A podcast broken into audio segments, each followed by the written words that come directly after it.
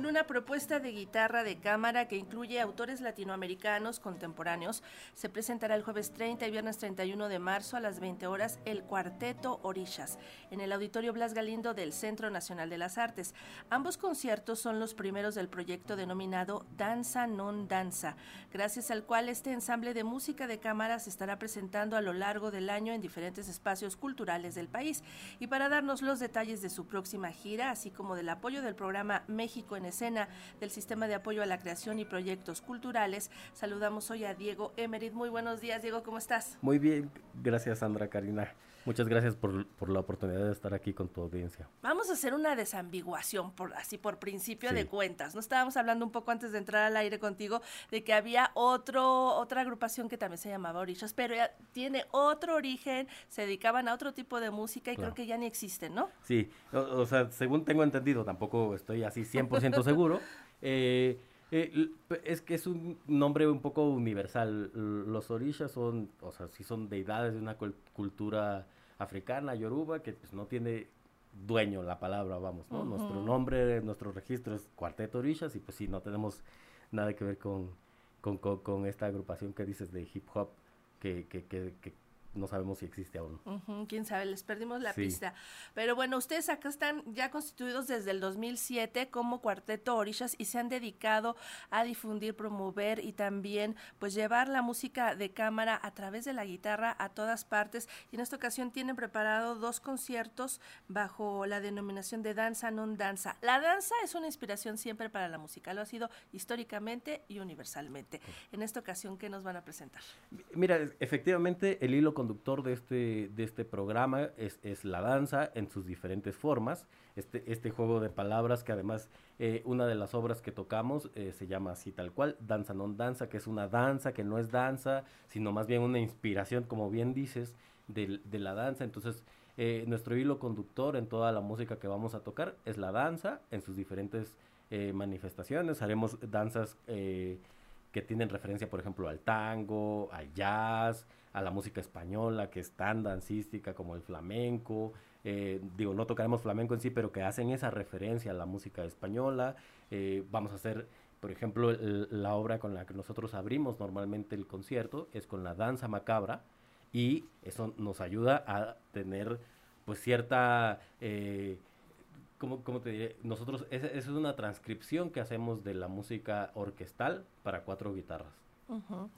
Ahora, ¿Qué tan difícil es? Yo sé que no, pero creo que quiero que nos platiques. ¿Qué tan difícil es encontrar el repertorio contemporáneo para, para este instrumento, eh, sobre todo en Latinoamérica? Y, qué tanto se consume? Me refiero a qué tanto va la gente a los conciertos, qué tanto conocen estos repertorios, o si es difícil para ustedes llevar esta música. Claro, me, encanta tu, tu pregunta porque a eso justamente nos dedicamos ahora. A queremos lo que queremos es volver a acercar a la gente a las salas de conciertos cierto a través de eh, la música que nosotros hacemos. Eh, eh, si bien es cierto, cada vez se consumía menos los últimos años este tipo de música.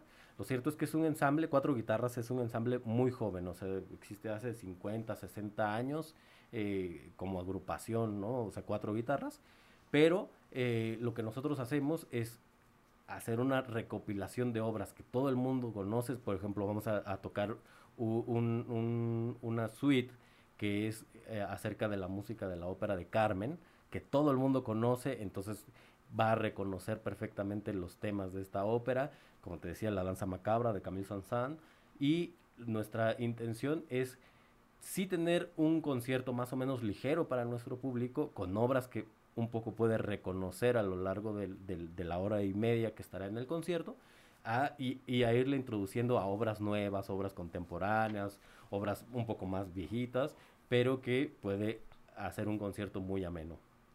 Digo, la guitarra es un instrumento, la verdad, muy generoso, muy bondadoso, pero al, pero seguramente durante mucho tiempo pesó sobre él, pues, esta idea de que era solamente un instrumento popular y además, pero es un instrumento cabal, este, se puede incluir en cualquier orquesta, en cualquier concierto, en el concierto de cámara, es difícil que la gente lo perciba así, o es un plus que te puede hacer transitar de un género que es popular a unos que son más clásicos. No, para nosotros, nosotros queremos verlo siempre eso como un plus. Es cierto, tiene ese, eh, no encuentro otra palabra más que tal vez el estigma de ser un, un instrumento popular, pero ciertamente eso nosotros lo hemos tratado de utilizar a nuestro favor, porque incluso de repente hacemos arreglos de música popular para cuatro guitarras y, la gente le gusta mucho. Por ejemplo, ahora mismo también en el concierto tocaremos esta obra de Macedonio Alcalá, que es El Dios Nunca Muere, que es música popular, Muy popular. arreglada para cuatro guitarras. Pero sí, eso lo tratamos de usar a nuestro favor, ciertamente. Pues todo esto lo van a llevar a lo largo del año, van a tener 30 conciertos, ¿a dónde van a ir? ¿Dónde se van a presentar? Mira, vamos a hacer en la Ciudad de México cerca de 10, 12 conciertos, es donde más haremos. Eh, estos, estos conciertos que, que bien dices son la próxima semana y quiero aprovechar para, si, si me lo permites, eh, regalar cinco pasos dobles a- a- a- a tu audiencia, a las primeras personas que se comuniquen. A nuestro Mm, teléfono en cabina, que es el 55 41 55 10 60, es el de cabina, acuérdense, 55 41 55 10 60, para que tengan eh, acceso a uno de estos pases dobles. ¿Dónde van a ser? El jueves 30. El- el sería para el viernes 31 en el. Auditorio Blas Galindo del Centro Nacional de las Artes, ahí muy cerca del eh, Metro General Anaya. Después tocaremos también el 4 de mayo en el Teatro Flores Canelo, también del CENART.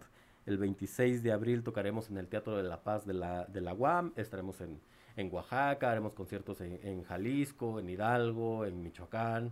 Estaremos visitando, así que si nos ayudan a seguirnos en nuestras redes sociales, en el Facebook y en Instagram principalmente, que es donde publicamos todas nuestras fechas, no- nos encuentran así tal cual como Cuarteto Orishas.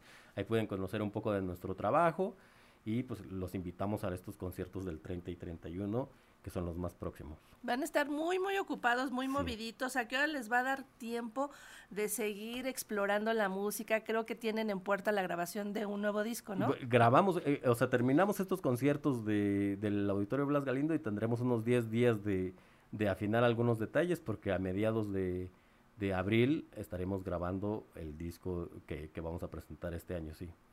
Pues que tengan mucho éxito en esta gira, que también con la grabación del nuevo disco, las presentaciones que tengan y que conecten con el público mexicano que siempre pues es seguidor de la música de guitarra, la verdad lo encontramos Sí. en todo el país, es un es un instrumento como decíamos muy generoso y muy popular a la vez, así que pues siempre llama muchísimo la atención, así que los invitamos a que vayan a estos conciertos el jueves 30 y viernes 31 de marzo a las 20 horas en el Auditorio Blas Galindo del Centro Nacional de las Artes, allá en Río Churubusco y Tlalpan son los conciertos más próximos del cuarteto Orishas. Pues Diego Emerit, muchísimas gracias por haber venido con nosotros. Muchísimas gracias a ti, Sandra. Qué amable. Hasta pronto. Hasta pronto, hasta luego.